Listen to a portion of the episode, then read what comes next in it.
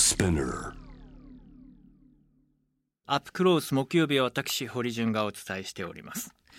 さあ来年に延期された東京オリンピック・パラリンピック。オリンピックの開会式は7月23日金曜日に行われる予定です。まあ現在のところ。ですね、まあ、コロナがねどうなっているか来年の今頃は本当に世界各国の人たちが自由に行き来ができるぐらい回復しているといいなというのは本当に思います。まあ、ところがですねあの日本はオリパラ開催国としてまだ準備ができていないことがあると指摘する方がいらっしゃいます。今夜は今ご紹介した指摘についての解説を NPO 法人グッドエイジングエールス代表松中ゴンさんに伺います。松中さんゴンさんこんばんはこんばんは。よろしくお願いしますお願いします。いやーあのーオリパラ、まあ、本当だったらコロナがなかったらもう開催している年なんですよね。本当にね、今ちょうどやってる頃ですようね。ん、しかし、実を言うとオリパラ開催国として日本がまだ準備できないことがあるということですが、はい。松中さんはそもそもあの LGBTQ の皆さんと社会をつなぐ場作りを中心とした活動を続けていらっしゃいました、い、ろんな形で僕もあのゴンさんとご一緒させていただいていやあのーみんなと一緒にディスカッションしながらね進むといいなと思ってきたんですが、そうですこれねオリパラ何がまだ準備できていないでしょう？か、あのー日本国政府としてうん LGBTQ、えー性的指向性自に関して、まあ、そういう方々が差別的に取り扱われることを、まあ、なくしていくような法制度、法律ってものがまだできていないっていうのが一番大きな課題だと言われています。確かにそうした法制度の整備っていうのは、まあ、必要性はいろんな声は上がっていてもまだそのしっかり国会で決議を取ってという段階ではないですもんね。そうですね。まだそこまではたどり着いていないという状況で、まあ、そもそも、あの、2014年にソチで、えーオリンピック・パラリンピックの冬季大会があったんですけど、えその時に、あの、ロシア政府が同性愛宣伝禁止法っていうのを直前に制定しまして、あの、パブリックスペースで、あの、同性愛のことをこう、ポジティブに語ってしまうと、有罪、まあ、逮捕されちゃうっていう法律が出ててうん、かなり世界中からブーイングがありまして、で、それを受けて、あの、オリンピック委員会ですね、IOC が、あの、オリンピック憲章と呼ばれる、あの、まあ、オリンピックにおける憲法ですかね。はい。その憲法の、えまさに憲法の序文のところで、えーきちんと、えーオリンピックを開催する国は、えー性別、性的指向に関する差別をしてはいけないってことを守りましょうってことがえー書かれたんですね。いやすごくあの時のことを覚えています。あのまさにプーチン政権下ではその同性愛であったりとかセクシャリティに関しては国家として厳しく取り締まっていくという、まあ、時代の流れとはまさにこう逆行していくようなあり方で。で随分あの逮捕者も出たし実際はいその地域から出なくてはいけなくなった方々もいらっしゃったりとか、はい。で各国批判の声を上げましたけれども、はいちょっと日本からは非常にこう緩い対応というか、まあ、ロシアとの関係性を重視してなのか、あまりこう安倍さんの方から強く言うようなシーンはなかったでしたよね。なかったですね。もうグローバルでは一体どの国があのオリンピック・パラリンピックの開会式に行くんだってことですごく、まあ、各メディア騒いでいて、もうオバマ大統領ももちろん行きませんでしたし、フランス、ドイツなんかもボイコットしたんですけど、まあ、残念ながら安倍政権として安倍さんは現地に行かれて、まあ、それを日本のメディアも安倍さんがそっちから手を振ってますって結構のんきな報道してたというのが2014年かなと思います。いやあれからまあ6年経ってグローバルにもそして日本国内にもその性的少数者やセクシャルマイノリティに関しての理解っていうのはゴンさん進んできたというふうに思われますか？まあ、でも2014年から比べると本当に大きく動いているっていうのは、あの一当事者、僕自身もゲイの当事者ですけど、すごく大きく感じてるなとは思います。うんただ、その法制度とか制度の部分で言うと、なかなかこのえー取り組みが進んでいないなという印象も同時に受けていますね。ちょうどあの手元にオリンピック憲章やオリンピックアジェンダの抜粋があるので皆さんにも共有しておきますね、はい。えーオリンピック憲章。このオリンピック憲章を定める権利及び自由は人種肌の色性別性的指向言語宗教政治的またはその他の意見国あるいは社会的な出身財産出自やその他の身分などの理由によるいかなる種類の差別も受けることなく確実に享受されなくてはならない、えーそしてオリンピックアジェンダ2020提言14オリンピズムの根本原則第6項を強化する。IOC はオリンピズムの根本原則第6項に性的指向による差別の禁止を盛り込むと。ここまで明記明言されているからこそ東京オリパラはこれにのっとった大会でなくてはならないというのはそうですね。もうわかりました2015年のタイミングなので、まあ、翌年のリオ大会は、もう計画がすべて出来上がっていたので、まあ、ある意味このオリンピック憲章の改定、えー根本原則にのっとった、まあ、最初の大きな大会というのは東京大会というふうに言われていました。えどうですか？でもその2020、まあ、本来だったらもう開催されている期間だと思うので実際にまあその法制度が、まあ、間に合っていなかったとしてもそうしたことをきっちりと大会運営としてうん。やっていきましょうっていうそういう機運はそもそもありましたか？あ、でもですね、組織委員会が例えば、あの、調達コードというものを作りまして、ええ。それは、あの、このオリンピック・パラリンピックに対して、いろんな物品とか人材とかサービスを提供するすべての調達先が LGBTQ に関する差別をしちゃいけないってことを守りましょうというのが、これ結構オリンピック・パラリンピック史上で初めての、えー取り組みで、こういうものが制定されたりとか、あとはこのオリンピック憲章にの、えー基づいて、東京都としてええ条例ができて、えーそれもある意味差別を禁止する条例と呼ばれてるんですけど、えー性的指向政治に関する、えーま、平等な取り扱いをしていくってことが東京都でも決まったという感じですね。なるほど一方でこの LGBT の差別禁止法っていう、まあ、その国としての法制度化されてないことによってオリパラにどんな影響が出てしまうのかこのあたりはどうでしょう？そうですね、オリンピック・パラリンピックというのは本当にあの日本中、世界中の方々が、まあ、ここにやってきて楽しむということなんですけど、あのこのスポーツの業界というのは特に、えーファイナルフロンティアと LGBTQ の会でも言われていまして、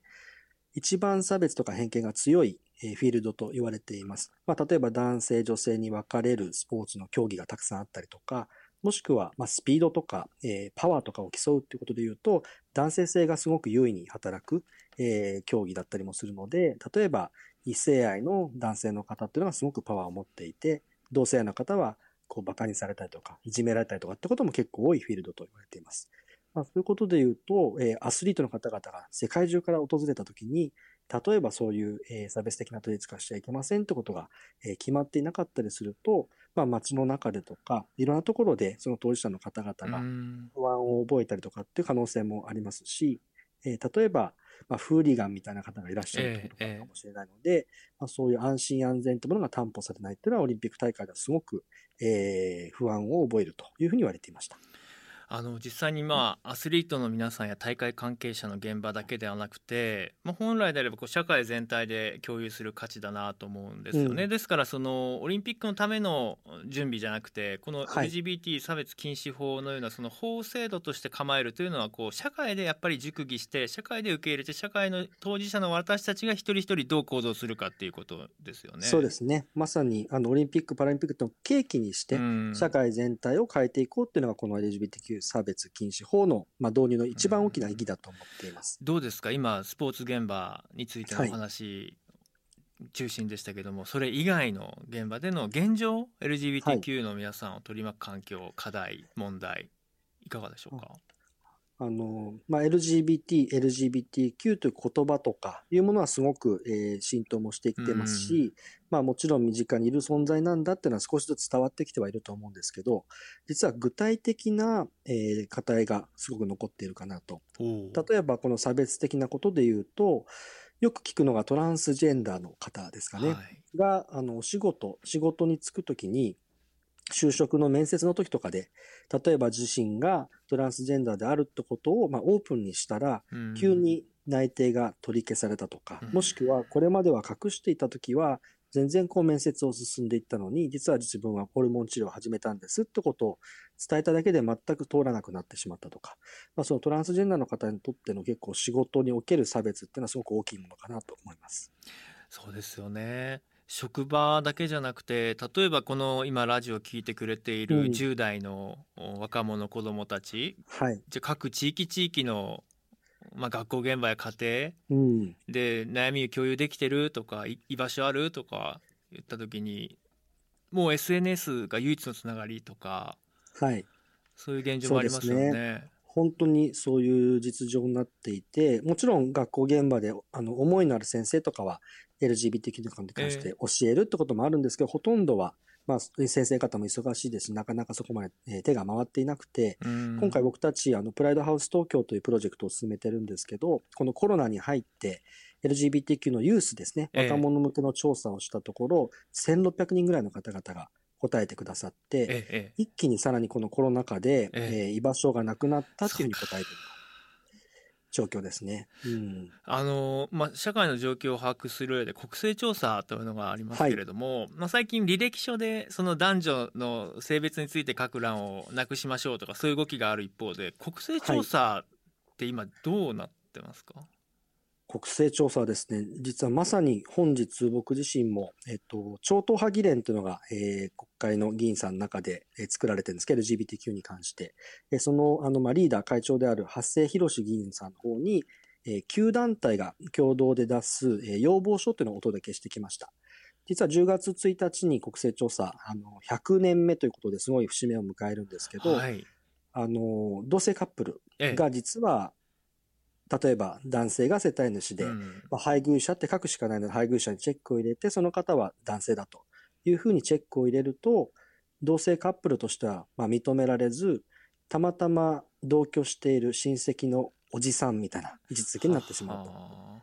でもこの国勢調査っていうのは実はあの実態、社会の実態をきちんと把握しようということが目的の調査ですので、あの結婚をしていない事実婚の、ええ。えー異性婚のカップルに関しては、実はカップルとしてそうなんですね。扱われるんですね。ははなんですけど、同性カップルは親戚のおじさん扱いになってしまうということが、そこがまあすごい課題だということで、当事者が隣にいるってことも、あの、実態が届かないですし、実はこの国勢調査を使って、いろいろな政策が決まっていくので、ぜひカウントしてくださいということを要望をお届けしたところです。そうか。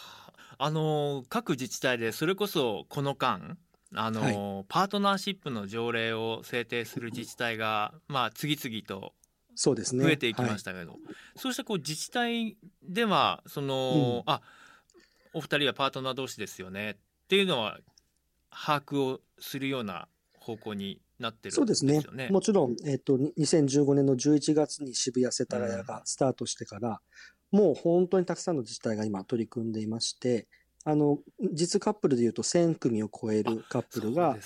はい、虹色ダイバーシティさんと渋谷区の調査で出てます。なので今回のこの要望書に関しても、実は、えーパートナーシップ制度を導入している自治体の、えー首長さんですね、区長さんとか市長さんとか、もしくはその自治体自らこううん賛同していただいて、実はこの要望書を一緒に届けたという仕組みになっていまして、あの、国国勢調査ってもちろん国がやる調査なんですけど、ええええ。自治体の方々もその調査結果を活用して、え自治をうんより暮らしやすい街づくりをしていくっていうのに、まあ、生かしていくというのが、この国勢調査のいいところなので、そうん。憲法でそもそもやっぱ私たちっていうのはあの個人として幸福追求の権利っていうのがあの、まあ、国からきちんとこう保障されてる保障されてるわけですから、一人一人、その男女の世帯がとかそういう話じゃなくてこの方はどういう生活スタイルなのかこの方はどういったそのバックグラウンドなのかっていうことも含めて尊重されるべきですよね。そうですね。なので、まあ、もちろん国勢調査もね、一人一人のの税金をもとに運営されてますし、それはえ。より良い一人一人の生活、幸せを追求するための、まあ、制度とかに生かされていくべきなので、現状で言うと、まあ、同性カップルの方々はいないことになってしまっているというか、まあ、存在しないということになってしまうので、まあ、そこはまずはベースとなる実態を把握してくださいというのが、まあ、今回の要望書になっています。いやなんか聞けば聞くほどせっかくあれだけ苦労して誘致した2020なんだから、はい。そういったものをきちんと社会に実装しておいてほしかったなって思いますね。すね。まだやってるんだな、えーまあなんでだろうかってういう、ん、それはあのまあ、残念ながらなんですけど、ええあのこの超党派の議連ができたんですが、その後、まあ、一緒にこう頑張ってこのぎ、えー法律作って考えていきましょうって段階で、えこの、えー与党と野党という形でえ、え。若干その方針が割れてしえまって、今それぞれから、まあ、法案、まあ、あの与党の方からまだ出てきてませんけど考え方っていうのは出てきているという状況でそれがもう折り合いがまだついていないという状況ですかね。まあその機運はあって超党派でという動きはあったもののなかなか与野党で考え方も違ってきた、まあ、この辺りが一つこう課題だったんだという話ありましたがはい。改めて、まあこれまですごくこう長い時間まあ、社会としてきちんとしてた議論を行ってこなかったというのもあるのかな。全部当事者の方々の運動に任せっきりになったんじゃないかなっていう思いもあるんですけれども、どうして国としてこの法制度化法整備っていうのが放置されてきたのかこの辺りはどうでしょうか？そうですね。あの、もちろん法制度何もなかったかというと、例えば、えー性同一性障害特例法みたいなものに関しては、国の中でも制度が出来上がったりもしてきたので、ただこの LGBTQ ということで全体的に差別や、えー偏見というものをなくしていこうということに関しては、まあ、なかなかあの議論が進まなかったということがあります。で、2015年の確か3月にこの超党派の議連が、うんうんえーできて、まあ、あの LGBT 法連合会という日本全国の、えーいろんな団体が加盟する、今では102とかっていうふうにえー聞いていますが、まあ、その団体もできて一緒に作っていきましょうという話になったんですけど、まあ、その後に、えーまあ、自民党の中で特命委員会というえー委員会も発足しまして、まあ、その中ではどちらかというと LGBT に関する理解を増進していこう。理解増進法と呼ばれてるんですが、まあ、理解を広げていきましょうという、えーまあ、法案にはまだなってないですけど、考え方が生まれて、で、それに対して、えっと、野党の方は、えーまあ、LGBT に関する差別ってものをきちんとなくしていくんだということで、えー不当な扱いをなくしていこうというような法案が、まあ、提出されたという感じですかね。憲法改正の議論がいろいろ言われるようになったやはりこの数年間であったと思うんですがその中で、あの僕もいろんな、うんファシリテートをする中で議員さんの皆さんに必ずこの同性婚についての、うん。ぜひ見解聞かせてくださいっていうのは聞くようにしてるんですね。で実際にはいまあ訴訟も起きていますし、今回のその与野党案それぞれにはこの同性婚に関してはどういうスタンスなのかえていただけますか？のま、同性婚ってことで言うと、やはり、あの、与党、特に自民党ですね。今は、まあ、自民党と公明党さんいらっしゃいますけど、自民党の中に特に保守の方々というのは、伝統的な家族観と呼ばれる、ちょっと、あの、わかりにくい、えーコンセプトというか考え方のもとで、同性婚はすごく、えー敬遠しているという状況が続いています。なので、この、えー差別をなくしていくと。まあ、これ、あの、差別をなくすって、ちょっと勘違いをされちゃうんですけど、ええええ。あの、個人が、例えば差別的な発言をするとか、はい。え個人をあの罰するってことではなくて、例えば事業者とか、えー自治体とか、えーいろんなこの行政とかが、えーきちんと取り扱っていく、平等に扱っていくってことを、まあ、あの、ベースにした法律なんですけど、この同性婚に関してすごくネガティブに考えている方々は、不平等な扱いをなくしていくってことになると、おのずと異性婚だけじゃなく同性カップルの婚姻も認めなきゃいけなくなってしまうんじゃないかと。そこに地続きなんじゃないかって言って、どうしてもそこにえー壁を感じてしまうと。ただ、まあ、当たり前のようにえー同性カップルも存在しているので、えーいろんな世界各国でも同性同士のパートナーシップというのは保障されてきてるんですけど、未だにえー G7 の中では日本のみ取り残されていて、えー何にも保障がないという状況ですね。そうかやっぱり今お話聞いてて思ったのはその制度としてどうあるべきかの前にいやいや個人個人それぞれ幸福追求の保障されている国なんだから、そういうこう状況に関して誰かを攻撃したりとかその人が不利益を受ける雇用の在り方だったりとか地域社会の暮らしの在り方っていうのはおかしいですよねそういうのは皆さんやめにしませんかっていうそういう提案ってことですよね。そうですね。もう一人一人が平等ですし、一人一人が幸せを追求する権利があるということがまあ憲法で保障されているので、まあそれのまあ裏返しというか、なので不平等がもしあったらそれをなくしていきましょうと。うんまあ特に LGBTQ はあの、カミングアウトというものがこれまでなかなかしづらかったので、ええ。その存在自体が見えてこなかったということもあるので、あえて、えーこの性的指向、性自認に関しての差別ってものが存在するんだってことを、まあ、法律で伝えていきながら、それを、えー禁止していくってことが大事だと言われています。あのリスナーの皆さんからいろいろ質問が、えーゴンさんにも来てます。ラジオネーム、ホットチョコレートさんありがとうございます。徐々に改善されつつはありますが日本国は諸外国に比べて LGBTQ の皆さんが社会に受け入れられていない印象がありますと、えー日本社会の問題点はどこにあるのか？という質問が来てますね。いかがですか？そうですね。あの、私自身は、あの、石川県の金沢市出身だったりもしますが、まあ、東京とか、まあ、大きな都市であれば少しずつこの理解というものが広がっていますし、隣の存在としての LGBTQ っていうのが伝わりつつありますが、はい。どうしても、あの、東京じゃないエリアに行くと、まあ、人と人との関係性もすごく強いですし、え人はこうあるべきとか、男だったらこうあるべきとか、女性だったらこうあるべきってものの、こうあるべきという固定観念ってすごく強いかなと思います。そういう、あの、もともとあった考え方みたいなことは、本当は時代とともに、アップデートしていくことかもしれないですし、これまで気づかなかったら、あ、そういう人たちがいらっしゃったんだって言って、こう気持ちを新たにしていくとか、情報を自ら取っていくってことも大事だと思うんですが、どうしても日本社会だと、その、村意識というか、えー何か人と、ううんん、一緒じゃないといけないということがすごく強いのかなとは思います。まあ、欧米で言うとね、その宗教ということで、はい何か議論に上りやすいってこともあると思うんですけど、うんえー日本ではそこがまだ議論に上りにくいって土壌もあるかもしれません。ラジオネームライセンスさんから、えー、1、えー、1つ目差別と区別との境界線は曖昧だと思いますがどんな違いがあると思われますか？どうでしょ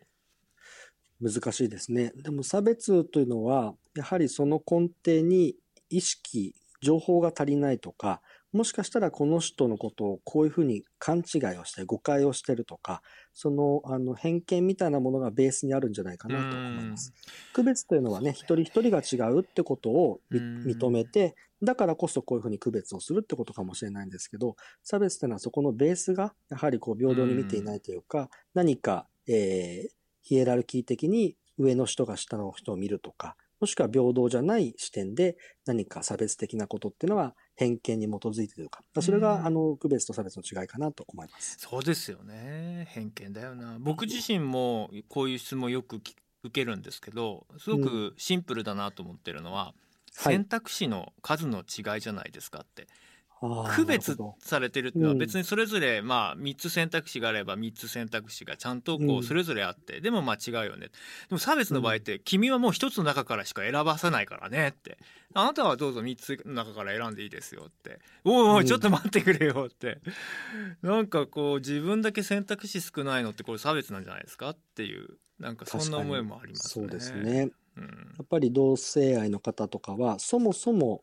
結婚する選択肢がないどころか、うん。そのこと自体も当事者自身も、まさかそんなことできないよっていうふうに、自分の中でも選択肢を消してしまってるような、ええええ。まあそういう社会からのプレッシャーというか、見えない圧力っていうのもあるのかなと思いました。あともう一つ来ているのが、まあ、はい。そのライセンスさんからやはりその基本的な知識の共有が足りてないことが原因なのではないでしょうかと、えー知らないから憶測が増えてファクトが軽視される、まあ、まさに今ゴンさんおっしゃいましたよね。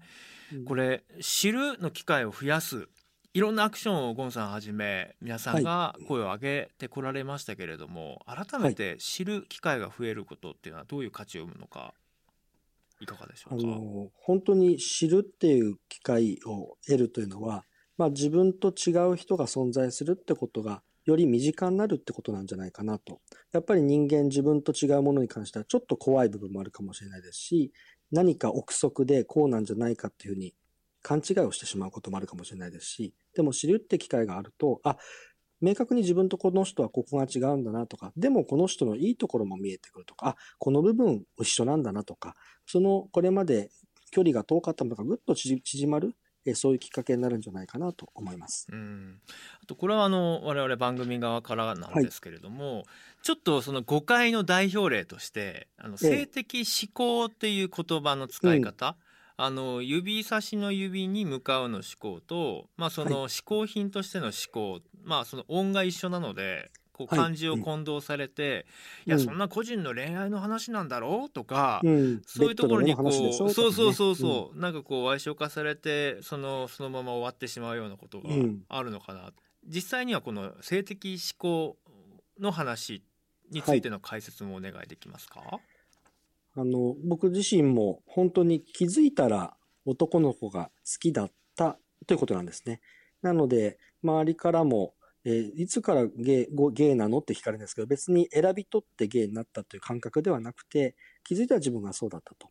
いうことで言うと、いやいや、それゲイじゃなくて、ストレート、異性愛の方がいいよ、直しなよ、こっちの方がいいぞって言って、自分のことを変えることができるものではない。まあその思考というふうに言うと、嗜好品の思考の方は、もしかしたらタバコとかお酒とか、それは一つやめましょうって言って自分で意思を持ってやめるってことはあるかもしれないですけど、まあそういうものではないと。なので、こう、磁石の思考じゃないですけど、指が向かうというふうに書くというのが、えー、この、えー、セクシャルオリエンテーションという性的思考ですね。うんセクシャルオリエンテーションという言い方するんですか？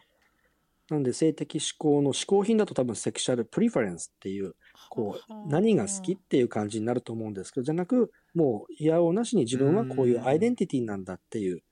なんでそのすごく根幹にある自分が変えられない部分なのにそれを否定されるってことはすごく苦しいことなんじゃないかなと思います。そうですよね。アイデンティティの話。いや、先ほどね、番組の僕、この時間の冒頭で、ベラルーシの今起きてる大統領選に関しての市民の抗議運動の中で、ベラルーシの方が、やっぱりこれは私たちのアイデンティティの話なんだと。私たちが私たちらしく、私たちで選べることっていうのは大切なんだってお話されてたんですけども、まさにこう、自分のセクシャリティに関して、やっぱり自分で決めて、その自分のその決断が社会にとっても否定されないものであることっていうことがすごく尊厳の話にも関わってくるわけですよね、うん、そうですね。もう本当に生きてるその証というか自分がそこに存在していることがそのものなので、うん、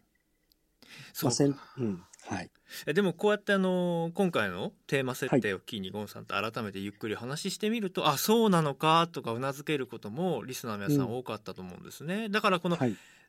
差別禁止法っていうのがこう国会などそうしたこう非常にこうパブリック中のパブリックな現場でいろいろ議論されるっていうことは相当意義がありそうですね。そうですね。本当に、あの、これまではそれさえもなかったという時代なので、きちんと、えー、議論がされるっていうのは、すごく時代が進んだなと思っています。うんただ、こう、理解増進とか差別禁止とかっていう、どうしてもそのタイトルとか、ええ、もしくは自民党案とか与党案、野党案っていうふうになりがちなんですけど、個人的にはベストなものを作っていくっていうのが一番大事だと思ってるので、例えば理解を広げていくってこともすごく大事ですし、でも取り扱いとして平等にしていくってこともすごく大事なので、なるべく全ての人が平等に取り扱われるような法律ってものを国会の議員の方々にお任せっていうよりは、まあ僕たちも何か声を上げていく。えー、届かないんだったら伝えていくっていうことをアクションを起こしたいなと思ってます。そうですよね。なんかこう、お上が決めたからこうあるべきだじゃ寂しすぎますよね。私たちがこうしたいから法制度化してください。私たちはこういうふうに行動したいですね。それぞれあるからそこに法制度があるっていうのが一番理想ですからね。本当に僕自身もこの政治っていうのはすごく遠い存在だと思ってたんですけど、あこれって毎日の生活のことなんだなって本当に最近は思い直していてなので、一人の、まあ、国民として、一人の人間として、もし生活を自分として生活を、まあ、幸せにしていきたいとか、前向きにしたいって気持ちがあるんだったら、その声を届けるっていうのはすごくいいアクションなんじゃないかなと。その知るってきっかけがもしかしたらいろんな方々にも少ないんだとしたら、それを知るきっかけをまあ、当事者側とか、アライの方々、応援してくださる方からも、いっぱい増やしていくっていうのもいいんじゃないかなと思っています。まあ、くしくも、こういう形で2020が2021に延期になったということで、まあ、ある意味こう考え、議論する猶予が少しできたというふうに捉えることもできますもんね。そうですね。あとは世界中がね、皆さん同じような状況になってるってことで言うと、ある意味、平等な立場で、あ、人々って意外と同じことで悩むんだなとか、そういうことに気づくきっかけにもなるなとは思いました。そうか、うん、ありがとうございました。はい。ジャーナリストの堀潤です。えー、松中ゴンさんと一緒に考えました LGBTQ 差別禁止法の是非についてですがいやあのリスナーの方からも質問があった、ね、差別と区別の違いは何ですかってでも本当あの番組でも言いましたけれども選択肢が限られた中ででしかあなたは選んではいけないっていうのが差別だと思うんですね。あなたはこうするべきだって他人からそのレッテルを貼られるっていうのが差別だと思うんですよね。自分で決められないことっていうのはやっぱりその人のらしさを封じ込めることであの一番尊厳を傷つけることだと思うんですね。同じ結果を選択してもそれが自分で決めたのか決めさせられたのかもしくは自分で決めてるように思わされているのかということについては全然こう違うと思うんです。で僕は区別っていうのはいろんなこと状況を鑑みて私が区別していますうんでもそこにその不平等な関係はないですっていうものであればいいですけどもしそこに、えー、不平等さが感じられるような分け方をしているのであればそれは差別でありそしてまあ僕はこう分断だなというふうに思っています。共存もしてないですしねあのそういうのは共存って言わないんですよ。ある人は限られた選択肢の中でしか生きられない。ある人は、えー、いろんな選択肢の中で自由に自分で選択できる社会に生きている。でも、まあ、お互い、まあ、あの声を上げることなくそこにただいて平和じゃないかって思っているのはこれまやかしい、え、誰かにその負担が強いられているだけで。そういうのをこう分断社会的分断だなって僕は思っています。ぜひ来週も。